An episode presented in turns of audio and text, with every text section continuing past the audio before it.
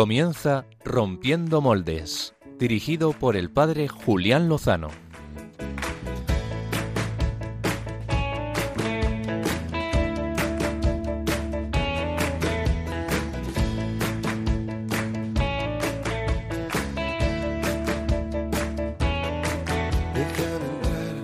Donde estén tus sueños, donde tus anhelos se ponen al sol. Déjame estar donde tantas veces piensas que no puedes, tal vez pueda yo. Déjame que sea yo tu fortaleza. Déjame vivir allí donde brota todo, donde nace todo, justo en la raíz. Donde el corazón empezó a latir, donde el corazón Muy buenas noches, queridos amigos de Radio María, seguidores de Rompiendo Moldes. Eh, bienvenidos al final de este primer domingo del tiempo de Adviento, de nuevo año litúrgico. Me vais a permitir que ofrezca este programa por un hermano sacerdote que está pasando por dificultades, también por Katy, una familiar muy querida que se encuentra en un de- delicado estado de salud por todos los Francisco Javieres del mundo, que son unos cuantos, algunos de ellos pues muy cercanos, y de paso pues por todos los navarros que celebran hoy a su santo patrono, también por los misioneros que pues algo les toca, bastante les toca en esta celebración del patrono de las misiones. Por cierto, hoy es también el Día Mundial de las Personas con Discapacidad, si no me confundo, y les queremos mandar desde aquí, desde Rompiendo Moldes, un abrazo enorme a cada uno de ellos y también a sus familias, que muchas veces con heroicidad, heroicidad eh, les acompañan, les educan, les atienden, les animan y les eh, llevan por la vida. Vuestra existencia, queridos hermanos, nos hace bien, mucho bien, así que Dios os bendiga y os cuide a cada uno. Comenzamos el Adviento y quiero compartir con todos vosotros, queridos oyentes, algunas recomendaciones para vivir mejor este tiempo. Por cierto, al final del programa, Dios mediante, eh, abriremos llamadas en directo eh, para preguntaros qué es lo que te ayuda a ti para vivir el Adviento qué es lo que te ayuda a vivir en la espera del regreso de Cristo, ¿no? Porque esto es lo que estamos contemplando, sobre todo en esta primera parte del Adviento, la, la venida, eh, la disposición para la parusía, la segunda venida de Cristo. Eh, sería bonito que al final del programa compartieseis con nosotros eh, cómo lo vivís y cómo nos podemos ayudar unos a otros a vivirlo. Yo os digo lo que en este fin de semana he estado eh, reflexionando. me he centrado en una expresión gloriosa, a mi modo de ver, del gran Agustín de Hipona. Nunc coepi, nunc cepi, empiezo ahora, ahora comienzo. El inicio del Adviento y con él del año litúrgico es una invitación preciosa a comenzar de nuevo, dejar que el Señor lo renueve todo, que haga nuevas todas las cosas. Es un nuevo inicio. En tu deseo de conocer, amar y servir al Señor, empieza de nuevo, de esperarle, de acogerle, de entregarte a la misión, a los hermanos, a todos, empieza de nuevo. Así se lo he pedido yo este fin de semana al Señor, comenzar de nuevo, un nuevo inicio, no cansarse nunca de estar empezando siempre de nuevo. Creo que la Iglesia nos regala este tiempo para renovarlo todo. Dicho esto, quiero compartir algunas sugerencias que pueden ayudar a vivir mejor este tiempo. Por ejemplo, una recomendación literaria. Hace dos semanas entrevistamos aquí a los amigos de Hogares Lázaro, esta iniciativa inspirada por el Espíritu Santo que combina la acogida de personas sin hogar, de transeúntes, y eh, les invitan a convivir bajo el mismo techo que otros jóvenes universitarios o profesionales, trabajadores, y para crear una comunidad. Aquí nos dieron un testimonio precioso, si lo recordáis, desde hace dos semanas. Y el libro que acaban de publicar se llama De los pobres al Papa y del Papa al mundo, una entrevista que le han hecho al Papa Francisco un buen número de personas pobres sin hogar que participan en Hogares Lázaro y en otras instituciones. Creo que merece mucho la pena conocer este testimonio, esta entrevista. Hablando de recomendaciones, este próximo miércoles, el día 6 de diciembre, el día de San Nicolás y también el día de la Constitución Española de 1978, comenzará en la Plaza Mayor de Madrid Contemplare, la primera feria monástica que ofrece dulces y belenes de los religiosos de clausura que están en España, que son muchos y unos artistas a los que les agradecemos la entrega de la vida y el también ofrecernos productos de primera calidad para vivir precisamente este tiempo de Adviento rumbo a la Navidad. En la casa de la panadería, en la, cacha, en la, perdón, en la fachada central de la Plaza Mayor, de miércoles a domingo, de 11 de la mañana a 8 de la tarde, eh, podemos eh, aprovechar y disfrutar de este cachito de la vida contemplativa en el centro de Madrid. Si queréis más información, podéis entrar en fundacioncontemplare.org. Por último, en cuanto a las recomendaciones, pues eh, os animo a que escuchéis el discurso de inauguración del Belén de la Comunidad de Madrid realizado esta semana por la presidenta de la comunidad, Isabel Díaz Ayuso, y que terminaba así. Jesús no nació contra nadie, nació y nace para todos. Hace unos dos mil años, bajo el signo de una estrella, para atraer a todos la luz del amor y de la verdad. El amor que nos hace dignos, la verdad que nos hace libres. Feliz Navidad. Bueno, hay que decirle a la señora presidenta, a sus asesores, que la Navidad comienza el 24 de diciembre, no el 30 de noviembre o el 1 de diciembre, y por eso pues todavía no se felicita, ¿no? Eh, deseamos desde aquí que todo lo que ha dicho en este discurso, os digo que es un discurso de siete minutos, acabamos de escuchar los últimos 20 segundos, eh, merece mucho la pena. Queremos también, deseamos que las palabras que ha dicho la presidenta, especialmente en lo relativo a la defensa del derecho de la vida, se cumpla todo. Pero por lo demás, de verdad que merece mucho la pena escuchar íntegramente el discurso. Nuestros representantes políticos públicos, pues eh, muchas veces tenemos que señalar deficiencias y cuando utilizan expresiones y comparten mensajes que son de una profundidad grande, pues se lo reconocemos. Terminaba eh, Ayuso el discurso diciendo que la verdad nos hará libres, citando las palabras de nuestro Señor Jesucristo. Y hoy el tema de portada va de esto, de la verdad. Queremos compartir una verdad que nos parece luminosa y necesaria. Es una historia de periodismo, de campañas y de la Iglesia. Se trata de la cuestión de los abusos a menores y de la campaña que el periódico El País lleva realizando varios años, del eco que ha tenido en el tristemente famoso informe del defensor del Polo sobre este asunto, de la extrapolación de los datos, ya saben, la famosa cifra inventada de los 400.000 casos de abusos en el seno de la Iglesia, y sobre todo del rigor que ha seguido todo este proceso. Y es que resulta que un grupo de católicos se plantearon verificar la fiabilidad y rigor del proceso de investigación de estos gravísimos asuntos y han destapado, la verdad, un escándalo. Se lo vamos a contar en la entrevista de portada en unos minutos de la mano de José Ramón Navarro, pareja redactor del diario ABC, quien publicó hace unos días este asunto. Dicho todo esto, muy buenas noches, don Álvaro González. Muy buenas noches, Julián Lozano. ¿Cómo te encuentras?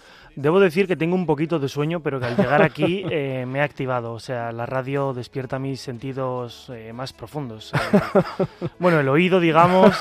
Por lo menos. La vista, yo creo que para leer el guion y, a lo mejor pues para ir moviendo el, control de sonido. Qué bien, qué bien pues eh, tiene más mérito todavía lo bien que lo haces ahí en el control técnico y además con esta, con esta modorra, por cierto, no digo nada, pero el Evangelio de esta mañana decía, estad despiertos. Eso es, eso. Yo eh, además le quiero pedir eh, a mi madre que esté en vela, porque debo decir que cuando estaba saliendo de casa, ella ya estaba derrotadísima en el sofá, pero sé que es una fiel oyente y le he dicho, pues te voy a, tirar el palito en, directo, así que un saludo aquí a mamá de Álvaro. Saludo a nuestras respectivas mamás y papás que seguramente nos nos estén escuchando. Eh, pero además de saludar, seguro que has traído cosas mm, enjundiosas para tu sección de Rompiendo Moldes. Traemos algo con sustancia, Julián, una propuesta musical muy interesante para toda la familia, una comedia que además se está representando pues en un teatro de la Comunidad de Madrid y que tiene que ver con el Adviento, como no puede ser de, otra forma. Así que eh, si nuestros oyentes se quedan hasta la mitad del programa, más o menos, después de, la entrevista de portada, pues podremos conocer un aperitivo de unas canciones inéditas en medios de comunicación. Así que que sean todo oídos. En este caso debo decir que sí que conozco los temas y estoy enganchado a ellos. Eh, por cierto, Álvaro González, ¿puedes eh, recordar a nuestros queridos oyentes cómo pueden interactuar con nosotros, tanto en vivo y en directo en estos momentos, como a través de, bueno, a través de las semanas si quieren escribirnos con más calma? Bueno, siempre nos pueden escribir a través de nuestro Twitter, arroba rompmoldes, rompmoldes, perdón, aunque bueno, ahora ya es X, no Twitter. También tienen la dirección postal de Paseo Lanceros eh, bueno, es la dirección número, postal. Número 2, 28024, Madrid. Eso es. En este caso lo había puesto en el guion Álvaro González. Pues fíjate, eh, lo que iba a decir era que, que, nos podían ir contestando la pregunta que lanzabas a través de tanto las redes sociales como de nuestro WhatsApp, que es el siguiente número. Es el 668 594 383. Lo pueden guardar en su teléfono móvil como oyentes Radio María 668 594-383. Sí, Julián, lo sé de memoria. Álvaro González se sabe el WhatsApp de Radio María de memoria. Yo ya no hace, no me acuerdo cuándo fue la última vez que me aprendí un número de teléfono. Diría que me lo sé de memoria porque no lo veo de lejos en el POSIT porque está escrito muy pequeñito, entonces ya me lo aprendí. Muy bien, pues enhorabuena. Y que nos pueden responder a las preguntas que lanzabas. ¿Qué te ayuda a vivir el Adviento y qué te ayuda a vivir en la espera del regreso de Cristo? Eh, no se olviden, bueno, vamos a saludar a los amigos del Facebook Live, que les tenemos aquí enfrente, quiero decir la cámara, eh, o los que siguen este espacio eh, por el canal de YouTube de, de, Radio María. Y también nos haría ilusión, especialmente en este tiempo de Adviento, rumbo hacia la Navidad, que nos manden al equipo de Rompiendo Moldes, pues una tarjeta navideña, un crisma. Nos haría mucha ilusión si nos mandan algo desde sus lugares de origen y nos muestran alguna imagen bonita, navideña o no, pues, pues nada, se lo, se lo agradeceremos mm, inmensamente. Y sin más dilación, vamos a la entrevista de portada.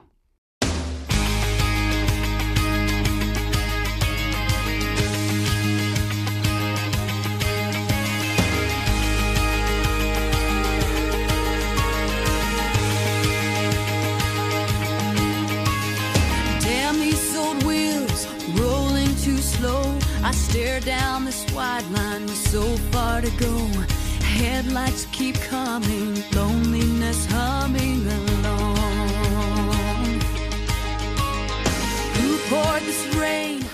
En Rompiendo Moldes estamos, como se pueden imaginar, absolutamente en contra de cualquier tipo de abuso, de poder, de conciencia sexual.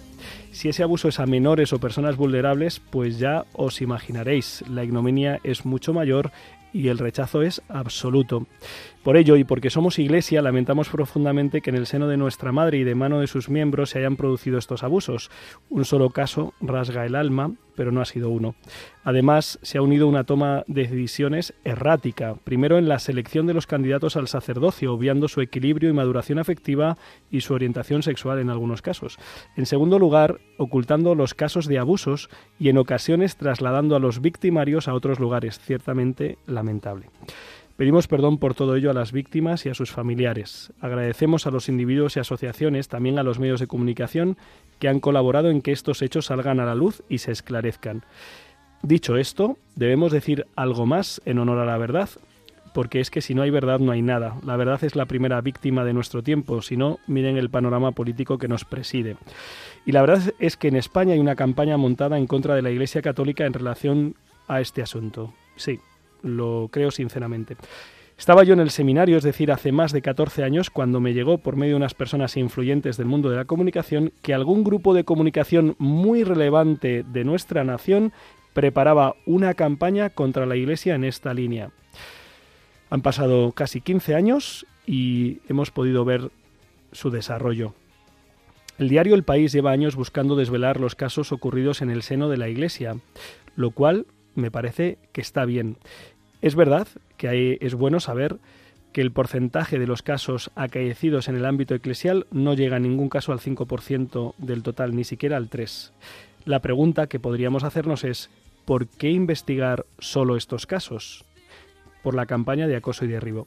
El Defensor del Pueblo es una institución que existe para proteger a los ciudadanos de los posibles abusos de autoridad que puedan darse desde las administraciones no tiene competencia ni el deber de investigar a una institución que no sea de la administración pública. ¿Por qué ha investigado solo los casos de los abusos de la Iglesia? por la campaña de acuso y derribo. Esa investigación ha presentado unos 400 casos, que son los que se han recibido en estos dos años.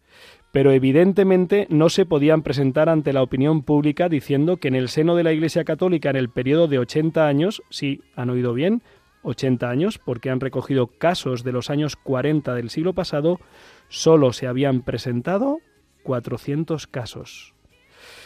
Y entonces, pues entonces encargaron una encuesta, cuyos datos extrapolaron, curiosamente el diario El País fue el primero de ellos, para afirmar que más de 400.000 españoles habían sufrido abuso por parte de la Iglesia. Y lo más fuerte de todo es que muchos medios de comunicación lo hicieron suyo y mucha gente se lo ha tragado. Hemos escuchado en los días posteriores distintas explicaciones que aseguran que realizar esa extrapolación es un absoluto dislate. Pero el mal, el mal ya está hecho. El último episodio de esta campaña, que es precisamente lo que os traemos a todos nuestros amigos oyentes esta noche, ha sido un experimento. Este experimento desacredita la veracidad de algunos de los datos que se están manejando. Y es de lo que vamos a hablar con don José Ramón Navarro Pareja, redactor del diario ABC, que el pasado jueves 23 de noviembre eh, publicaba esta historia. Muy buenas noches, don José Ramón, y muchas gracias por atendernos y estar con nosotros en directo a estas horas. Hola, muy buenas noches. Encantado de estar con vosotros. Pues en primer lugar eh, le voy a pedir, si no le importa, que cuente a nuestros oyentes la historia, eh, la historia que has publicado en relación a un caso inventado de abusos a menores en el seno de la Iglesia y que fue denunciado al diario El País. José Ramón, somos todo oídos porque apuesto que muchos de nuestros oyentes no conocen esta historia. Sí, bueno, yo creo que aquí la cuestión no es solo que este caso ha sido publicado por el, por el diario El País, sino que ha sido también aparece en el informe del del Pueblo y que de alguna manera había sido también eh, corroborado o, traspasado en los distintos informes e investigaciones que la Iglesia había hecho del caso. Yo creo que aquí eh, me parece que lo terrible de esto, un poco nosotros publicábamos al día siguiente otra información en la que en la que titulábamos por ahí, decíamos que el reenvío sin ningún tipo de validación llevó este falso caso a, todos los informes, es decir, a cualquiera de los informes que en estos momentos se están manejando sobre, sobre las, la cuestión de abusos. Eh, bueno, la historia comienza cuando se ponen en contacto con nosotros un, grupo de personas y nos, y nos comentan esto. Nos dicen, bueno, eh, somos un grupo de, católicos, de amigos, que en un momento determinado, viendo un poco la deriva que estaba tomando todo este tema, decidimos eh, pues, eh, hacer enviar un, correo electrónico al, país eh, contando un contando un caso contando un posible caso en una parroquia de Madrid que bueno ya la parroquia ha desaparecido aunque sigue siendo como templo y están allí un grupo un, o sea, colegio de los escolapios bueno a ver a ver qué ocurría con esto no su sorpresa fue que el, bueno, el diario se puso en contacto con ellos, les pidió más información. Ellos lo que hicieron fue mandar un correo electrónico en el que decían, contaban un caso de manera muy, muy explícita y bastante, con bastantes datos que lo situaban en ese entorno, sí. eh, pero diciendo que, bueno, que no, no, no, tenían mucha intención ni de que fuera eso publicado, ni de pedir ningún tipo de reclamación, ni tampoco de ponerse más en contacto, ni de aportar más información.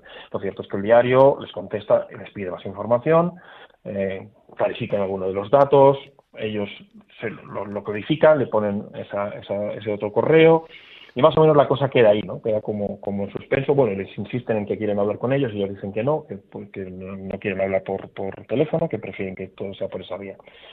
Y pasado un tiempo, eh, bueno, se ponen en contacto con ellos de nuevo, me digo ellos porque eran varios, evidentemente en principio era, era una, única, una única persona, ¿no? Que se había quedado el correo. Se ponen en contacto de nuevo con ellos diciendo que van a incluir este caso en el tercer informe, eh, creo que el país ha presentado cuatro, el tercer informe que iban a entregar a, a la Iglesia Católica, que bueno, en principio ellos lo han entregado a la Conferencia Episcopal, al Vaticano, y en este caso era la primera vez que lo entregaban al Defensor del Pueblo, que justo acababa de empezar su, su investigación, ¿no? A crear el grupo de trabajo era más o menos verano eh, pasado. Yo creo que ya eso ya era pasado el verano del año pasado. Eh, con esta razón, pues le vuelven a pedir más información. Mm, aportan algún dato, de otros dicen no recuerdo, hace mucho tiempo, no tengo más, todo por correo electrónico, ¿no? Y efectivamente este caso, pues, eh, eh, está dentro de estos, de este segundo, tercer informe que el país envía. Esto se lo envían al defensor del pueblo, no sé muy bien lo que hace el defensor del pueblo en ese momento con el caso, se lo recibe la conferencia episcopal y la conferencia episcopal, pues lo que hace es desgaja esos ciento y pico casos que vienen en este informe y los reparte a, las congregaciones o entidades que estaban que estaban implicadas para que lo para que lo investigaran ¿no?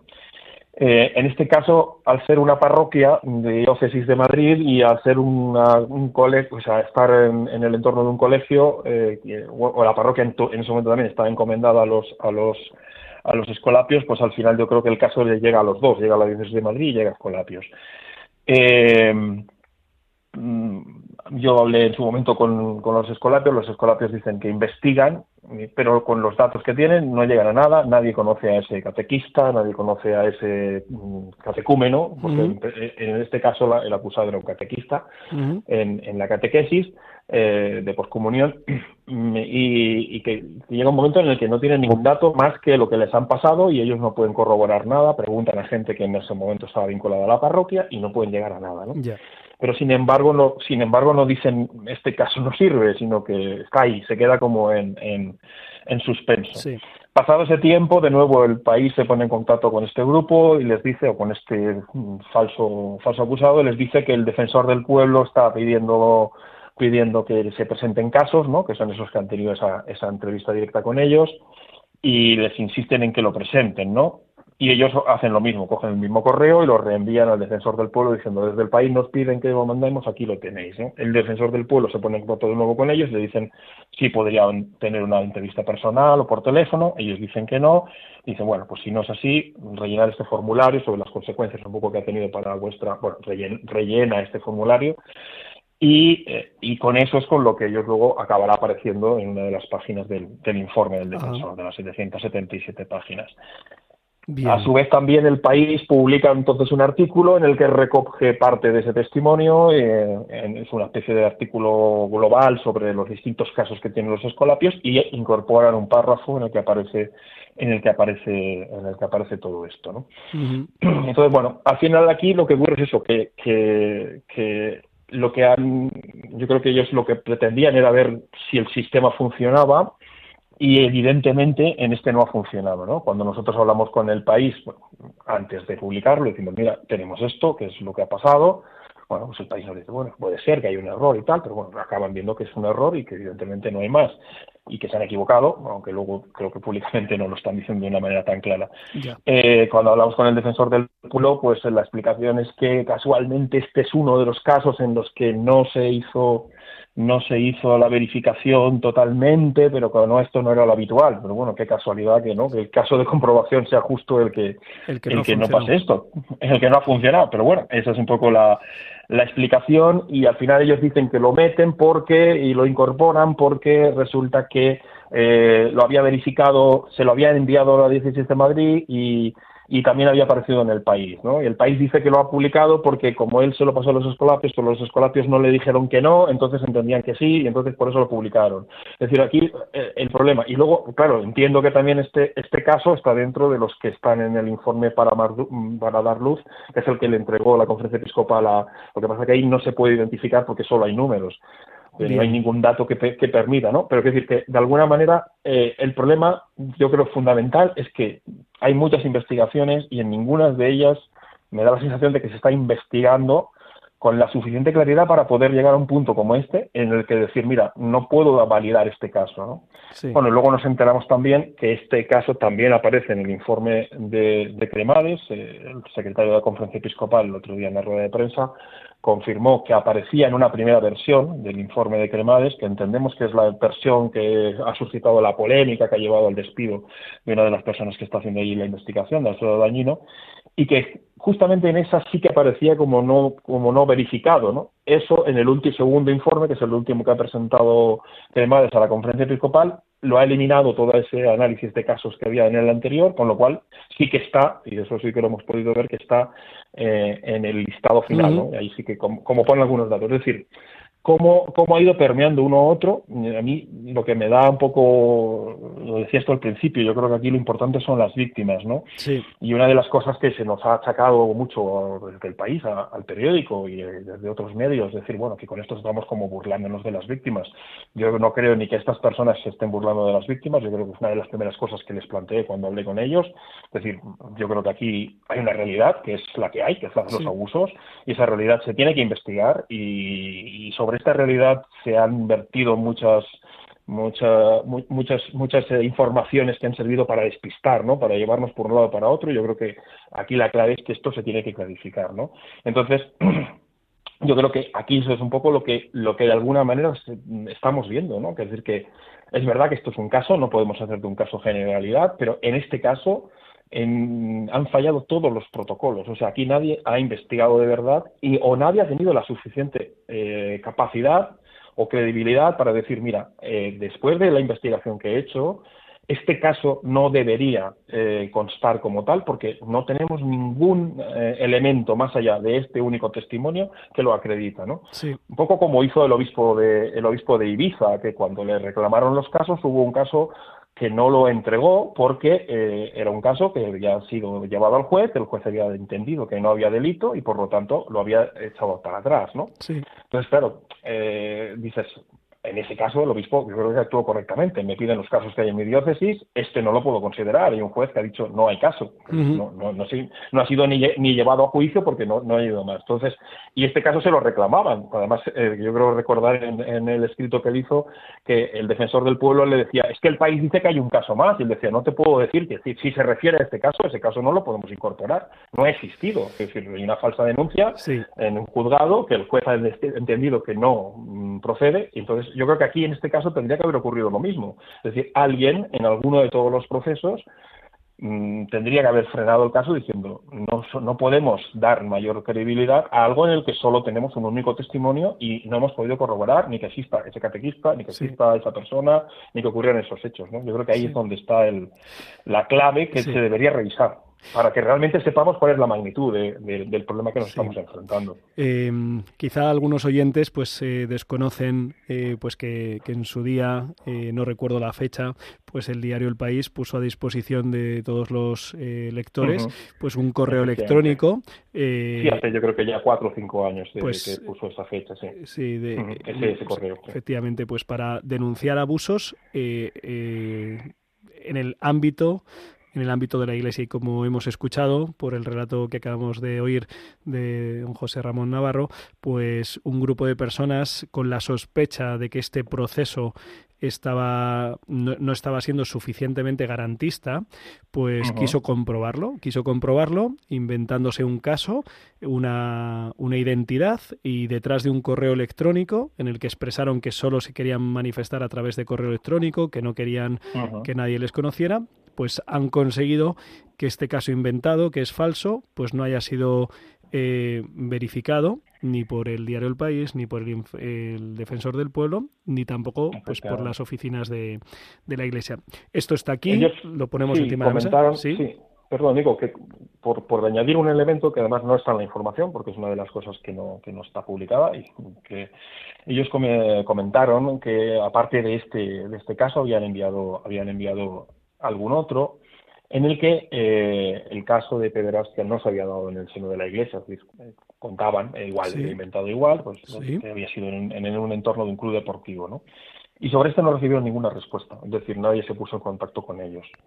Hicieron lo mismo con el defensor del pueblo y en el caso del defensor del pueblo sí que les contestó diciendo, mm, bueno, no, nosotros eh, si necesita algún tipo de ayuda, eh, la respuesta venía a ser algo así como, eh, en estos momentos no, este, no es este el foco de la investigación, si necesita a título personal algún tipo de ayuda, pues nosotros estamos dispuestos a poderle ayudar en lo que, en lo que sea necesario y cuando llegue el momento o cuando se investiguen otros casos lo tendremos en cuenta este que habían presentado. Pues es un poco esa ese doble, doble respuesta que tuvieron tanto de un, del medio del país como del defensor del pueblo frente a un caso que no era explícitamente de la Iglesia Católica. El foco, el foco está puesto en, en la Iglesia. Eh, José Ramón, eh, ¿Por qué crees, o sea, cómo, cómo se entiende que, del conjunto de los casos de abusos que se conocen eh, por estadísticas, eh, por informes eh, variados y de distintas instituciones, se sabe que los acontecidos en el ámbito eclesial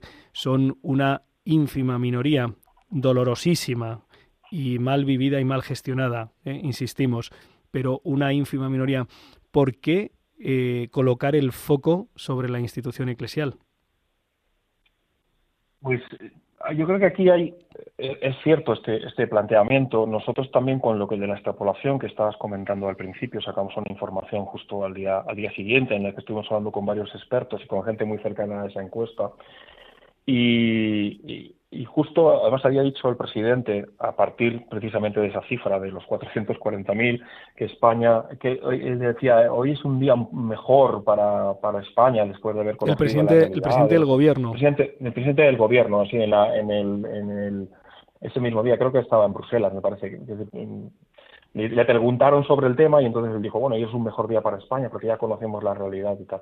La persona que estaba, que estaba, que había hecho la encuesta me decía, es justo lo contrario, o sea, hoy no es un mejor día para España, es un día peor porque la encuesta esta no demuestra mm, la magnitud del problema en la Iglesia Católica, sino que demuestra que es un problema muy grave dentro de la sociedad española, que es de alguna manera el gran titular que tendría que haber salido de esa encuesta y no el de, el de la extrapolación de los 440.000 decía porque realmente eh, al final aquí estamos hablando de que hay de que hay casi un 10% de personas que dicen haber sufrido abusos evidentemente en, en, cualquier ámbito fundamentalmente en la familia y luego ya en ámbito escolar o en ámbitos deportivos no el de la iglesia siempre era ese ese margen más reducido.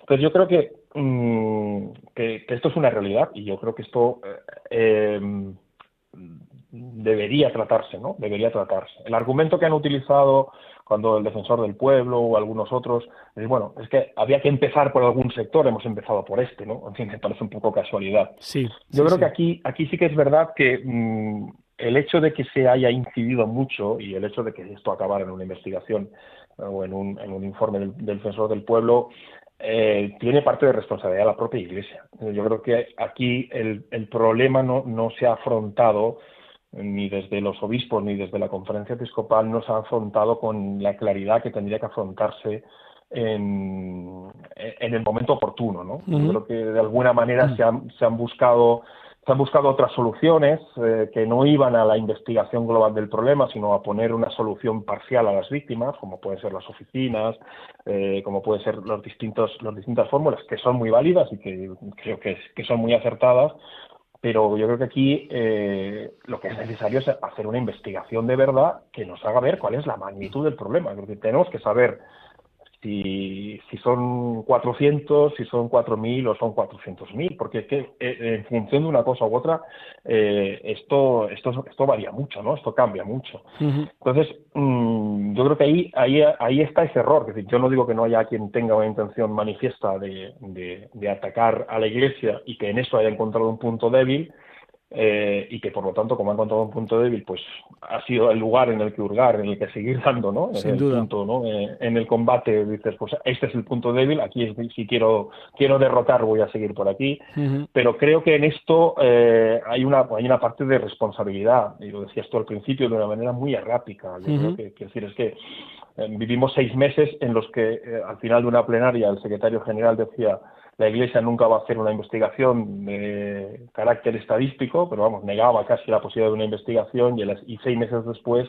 la investigación estaba ya encargada y estaba ya estaba y estaba en, estaba en curso, ¿no? Sin, sin haber mediado casi ninguna explicación. Yo no he conseguido nunca que nadie me explique qué había cambiado en apenas unos meses para que esto para que cambiara tanto el criterio, ¿no? De la conferencia episcopal. Hombre, lo que había cambiado era la presión mediática, eso sí que es cierto. Había una presión había una presión exterior que cada vez era mayor, debemos de recordar eh, lo que se vivió en esos momentos de finales del 21, principios del 22, de, de, Esquerra Republicana, Podemos, intentando hacer una investigación que no es la de defensor del pueblo, sino que fuera en el propio Congreso y que llevaran allí, que fueran todos los obispos. Yo quiero recordar que decían queremos que haya con luz y taquígrafos y cámaras y que todo el mundo aquí tenga que decir y contar, ¿no? Queremos que las víctimas cuenten esto aquí en delante de todos. Esa, era, esa era la pretensión inicial, ¿no?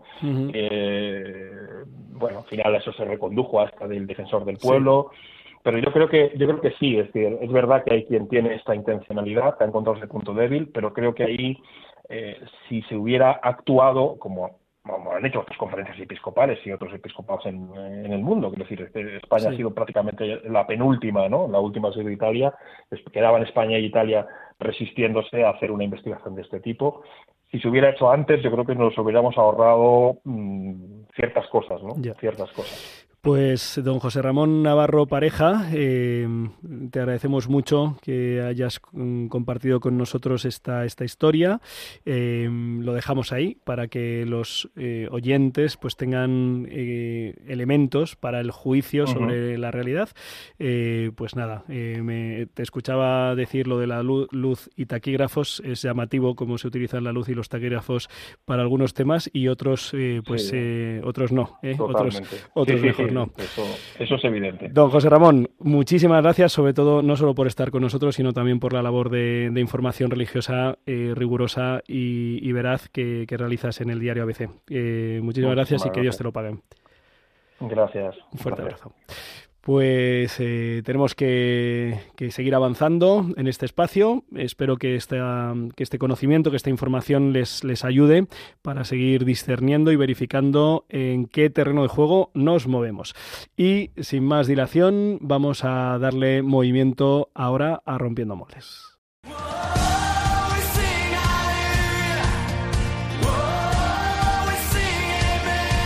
Biorritmos con Álvaro González.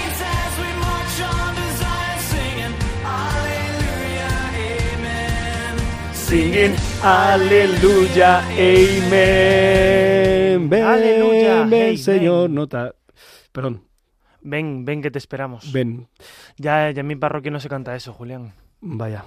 Hoy, hoy que hemos cantado. Oh, canta con gozo, con ilusión, ya se acerca el Señor. Muy bien. Muy bien, muy bien, muy bien. Oye, no, canto porque no ayudo a los Mejor. Oye, pero dime, dime que, que, no, que no van a ser esto, estos temas musicales. No, no, no, no, no, no, vamos a ir por ahí, Julián. Estamos muy arriba con este Adviento, nos ha servido para despertarnos. También eh, esa cabecera está para eso, ¿no? pero, pero bueno, estamos en tiempo, Julián, de luces, de frío, eh, también están ya en marcha las inscripciones del trofeo Golfín. Vamos a tener la fortuna de oh. verte calzado de botas y pantalón corto jugar al fútbol. Ya, ya, sufrí mucho en, en, enero de este año en el trofeo Golfín, jugando tres partidos seguidos con 44 años, ya no es lo que era. Y pues este fin de año es que, es que voy a tener la oportunidad de visitar Chile. Así que no voy a poder estar en el trofeo Golfín. Te nos vas a ir a Chile, te vas a perder la Nochevieja de Rompiendo Moldes. Pues me voy a perder la Nochevieja de Rompiendo Moldes. Eh, pues, tengo el privilegio, el regalo de poder acompañar a una hermana, la hermana María Micaela, que hace sus votos solemnes allí el 1 de enero, día de, la, de Nuestra Señora Santa Solemnidad Madre de Dios. El Instituto Mater Dei lo celebra ese día, así que allí estaremos eh, representando a, la parroquia. Así que nada, eh, pues ponte de corto, pasa frío y dalo todo. Vamos a intentarlo, a ver si, si de aquí a final de mes y teniendo los turrones de por medio conseguimos ponernos algo en forma, que lo veo un poco negativo. Hablando de ponerse en forma, Julián, lo he pasado un poco mal estos días porque, claro, hoy hemos empezado el Adviento. Sí. Y, ayer, yo me he acercado... ayer por la tarde, pero sí, sí, hoy. Sí, bueno, para mí es, perdóname. y, yo estos días me he acercado al supermercado pues para comprar un calendario de Adviento, de estos de chocolates. Como Dios manda. Eh, que aparte ya vienen mal, porque a veces no vienen ya de todo el Adviento, viene solo de diciembre, pero bueno, no pasa nada. Eh, yo creo que de niños venía, cuando yo era niño venía bien, pero no pasa nada. Y, y, no había ninguno.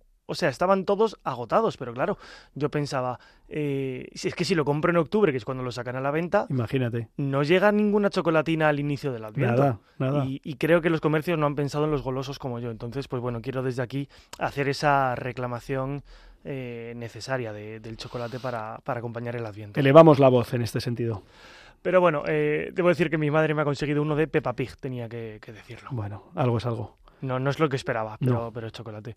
Eh, hablemos de música, Julián. Venga, estamos aquí para esto, para hablar de música y de Adviento y de cómo cebaba al principio un proyecto musical maravilloso para prepararnos para estos días grandes. Vamos a hablar de la noche del 24, no de la fecha de Nochebuena, sino de la noche del 24. Se trata de un musical escrito y dirigido por Javier Lorenzo y que estos días se está representando en el Teatro Fernández Baldor de Torrelodones, un musical que en este adviento nos introduce en el misterio de la Navidad y del que vamos a escuchar una muestra de las canciones, Julián, que son inéditas, pues para todo el que no lo haya escuchado en el teatro, porque no son oficiales, pero es exclusiva de Rompiendo Moldes. ¡Eh! Imagina aquí una exclusiva primicia. con eco, reverberación exclusiva.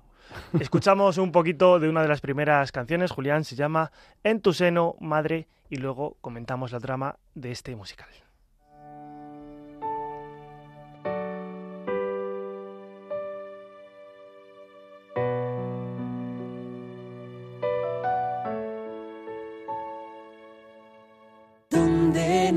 El sol de la mañana, donde reza la promesa, madre, madre. Donde reina la dama pobreza, donde ríe mi tristeza, madre, en tu seno, madre. Donde mis dedos, donde sueño con tus besos, madre, madre.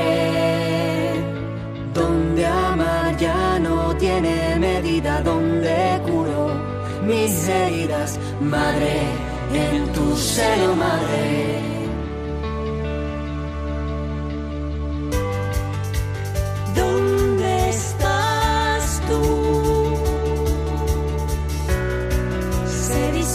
Todos los males. ¿Dónde estás tú? La victoria es un niño en pañales.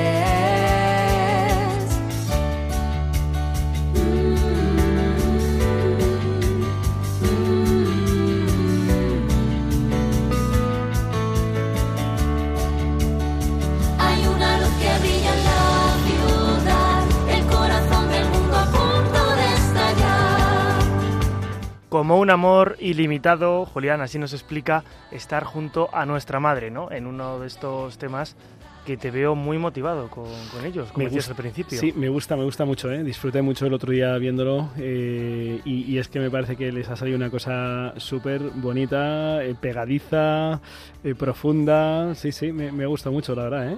Me gusta abrir el apetito así de este musical, Julián, eh, sobre todo dejar a los oyentes un poco con el gusanito de, de que lo escuchen, porque desde luego que vale muchísimo la pena. Aquí el tema de las exclusivas de los periodistas para mí ha sido un placer. Vamos a hablar un poquito en lo que consiste la obra de la noche del 24, que nos sitúa en Judea allá por el año cero, con un protagonista, Aarón, que encarna a uno de los guardianes del rey Herodes, el cual le encomendará la misión de encontrar al niño que está llamado a ser el Mesías. En esta divertida comedia familiar, Aarón tendrá que interrogar a los diferentes testigos y así se irán sucediendo distintas tramas, canciones, actuaciones musicales en las que aquellos que han visto y saben lo que han visto pues no podrán negarlo, ¿no? Así también tendrán, puesto en peligro a varios de los personajes y los temas pues nos hablan del advenimiento del Salvador desde distintos enfoques, como en la siguiente canción que vamos a escuchar ahora un poquito, se llama Fiesta en la Tierra y nos habla de las expectativas en el corazón ante lo que supone un acontecimiento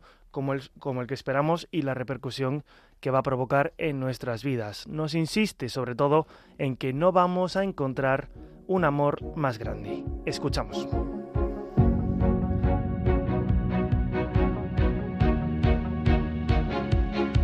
Yo esperaba una fiesta grande en la tierra. Esperaba una fiesta grande en la tierra. Cuando llegué a la ciudad de Belén,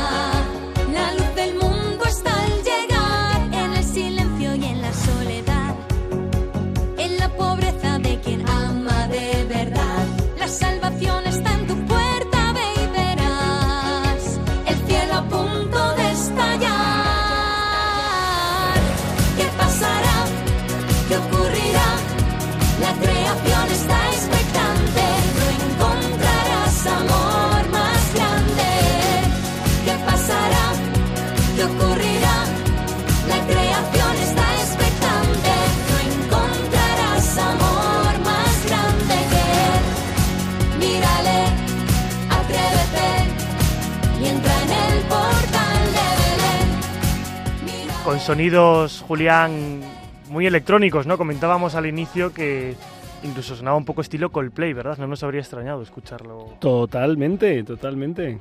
Eh, es un adviento pues para adentrarnos, ¿no? ¿no? Adentrarnos en el misterio de la Navidad y este espectáculo, este musical, con una calidad técnica que está muy cuidada y que desde luego eleva el alma a través también del espectáculo. La noche del 24 es el fruto de un trabajo de más de 13 años de su autor, Javier Lorenzo, que desde hace ya un par de años está viendo cómo el musical se materializa, se consagra y se convierte para muchos en una cita imprescindible en este caminar hacia el día 24. Un musical que, como decíamos, se está representando estos días en Torrelodones y para el que, junto a las entradas, se ha sacado a disposición del público el disco oficial con todas las canciones completas para toda la familia. Todavía no está disponible, pero estará aproximándonos más a, a la fecha del 24. Bueno, yo lo que he visto es que daba la opción de que lo ya, ya ir en el mismo... pidiéndolo, ¿no? O recogiéndolo. Sí, o sea, que se podía ya dejar reservado y que lo Ah. entregaban en las, en las funciones. Yo es lo que he podido Interesante. ver por mí. Vamos a escuchar, si te parece, Julián, un último tema que nos va a explicar un poquito mejor la trama de todo este musical y que nos va a dar el testimonio de los personajes, de cómo lo viven. El título, eso sí, nos va a hacer un poquito de spoiler con lo que vamos a vivir en la noche del 24. Se llama Ha nacido la verdad. Eh, no nos la podemos callar. Eh, la trama de esta canción, Aarón, el guardián de Herodes, debe interrogar a su mujer, la cual ha sido testigo de lo que ha sucedido, ha conocido la verdad y no puede negarla con el peligro que eso conlleva para ella. Aarón se verá pues entre la espada y la pared con lo que tenga que vivir. Vamos a escuchar cómo suena Ha nacido la verdad. Mm, invitamos ya a los oyentes a que empiecen a preparar el, el teléfono para comunicarse con nosotros. Les recordamos que para entrar en directo es el 91 005 94 19 91 005 94 19. Después de esta última canción del musical eh, estaremos con vosotros. Quien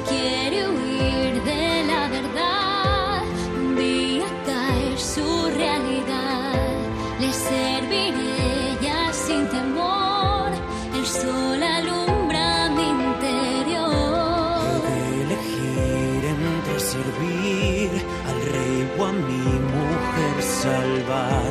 Dios dame luz, quiero tu paz y dime qué quieres de mí. Y nos visitará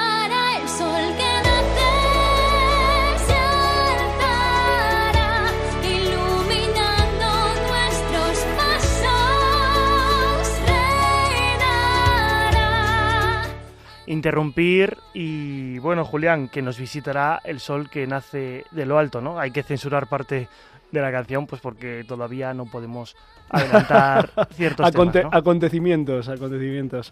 Bueno, pues nada, nos alegramos mucho de estas iniciativas eh, musicales, artísticas, culturales que nos ayudan a, mm, pues a preparar el corazón para lo que queremos celebrar, ¿verdad? Que es eh, pues que, que Dios se ha hecho hombre, la encarnación, en fin, un- una alegría.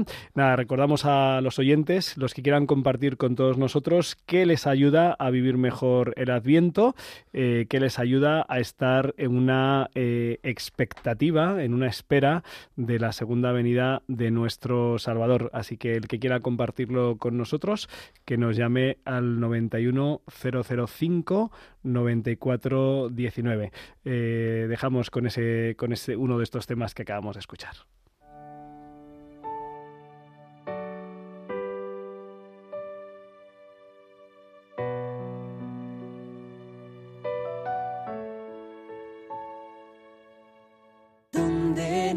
El sol de la mañana, donde reza la promesa madre, madre. Donde reina la dama pobreza, donde ríe mi tristeza madre, en tu seno madre.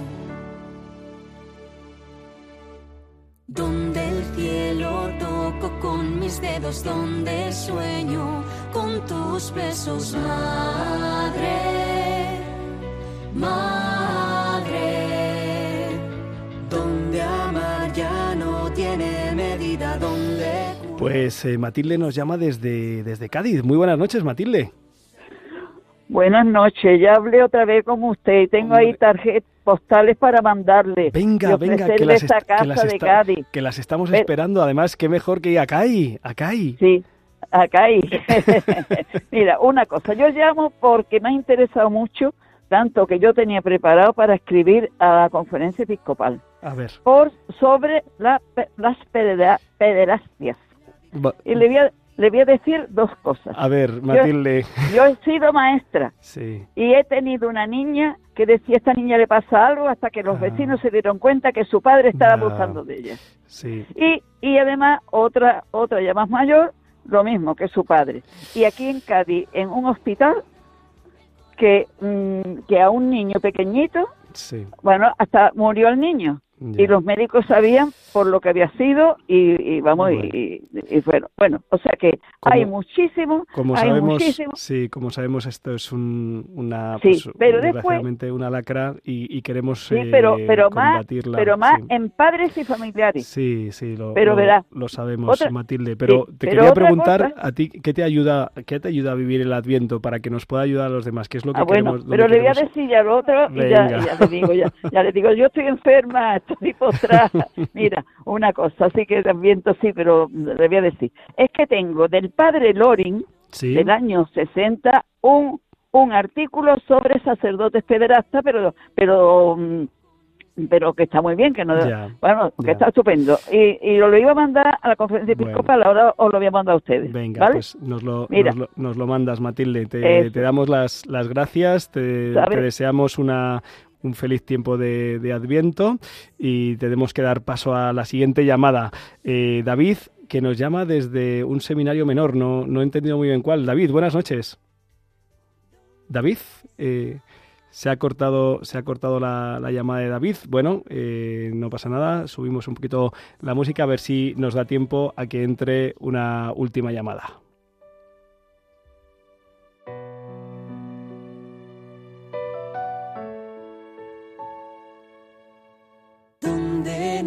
El sol de la mañana, donde reza la promesa madre, madre. Donde reina la dama pobreza, donde ríe mi tristeza madre, en tu seno madre. Donde el cielo toco con mis dedos, donde sueño con tus besos, madre, madre. Pues escuchamos desde Córdoba a una buena amiga de, de estas ondas y de este, y de este espacio, a, a Paqui. Hola, buenas noches, Padre Julián y Álvaro. Mm, Buenas ay, qué alegría de saludaros. Bueno, pues la pregunta de que me sugiere a mí el Adviento, soy Paqui la cordobesa, que no lo he dicho. que a mí lo que me sugiere el Adviento es, mm, yo creo que el renovarme todos los años como mejor persona, superarme para ser mejor persona y, y ayudar más a los demás y que no perdamos la fe y esperanza, aunque pase lo que pase en los tiempos que pase. Así es que renovarnos y renovarnos y seguir con mucha fe y mucha esperanza y que el Señor y la Virgen no nos suelten de la mano y que el niño Jesús pues nazca en todos nosotros. Eso, vamos Venga, a... Un besito, bendiciones. Gracias, gracias Paqui desde, desde Córdoba. Muchas gracias. Pues sí, renovarnos, lo decíamos a- al comienzo. Y bueno, pues este es, ha sido el, el deseo también de, de este espacio. Es verdad que hemos dedicado la entrevista de portada a un tema pues algo espinoso, algo muy doloroso y en el que necesitamos pues purificación y, y renovación, pero también pues eh, con la esperanza puesta en que el Señor pues eh, nos renovará si se lo pedimos y ponemos pues eh, también los medios para que se pueda realizar. Pues hemos llegado hasta el final de, de nuestro espacio eh, de Rompiendo Moldes. Hemos compartido también en estos últimos eh, minutos pues estas, estos temas del el musical eh, La Noche del 24, que nos parece que es una propuesta preciosa para toda la familia en este, en este tiempo previo a la Navidad. Sigan en Radio María, ahora en la sintonía pueden escuchar La Aventura de la Fe, que es un espacio que verdaderamente merece la pena. La semana que viene no estaremos nosotros, estará el espacio Cuenta conmigo, eh, novedad en esta temporada, que también pues eh, comparte eh, testimonios con un estilo joven que merece mucho la pena. Dentro de dos semanas, Dios mediante, en el domingo eh, de la alegría, previo al último domingo de Adviento, pues estaremos aquí de nuevo. Muchas gracias Álvaro González por haber llevado el control técnico. Eh, no te duermas ahora de vuelta y espero que tu madre esté esperándote con un colacao caliente. No sé yo, Julián, ¿eh? me parece a mí, no sé yo si habrá aguantado, pero bueno, que lleguemos todos bien. Les mandamos un abrazo a todos los oyentes, agradecidos por eh, estar en comunión y no se olviden que con el Señor seguro lo mejor está por llegar.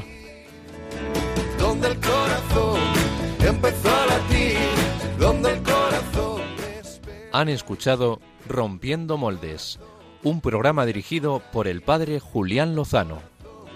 mueva y lleve, donde el corazón, donde el corazón. en tus desengaños para repararlos y ser tu motor. Déjame estar donde no hay remedio y donde estén tus miedos, encontrar valor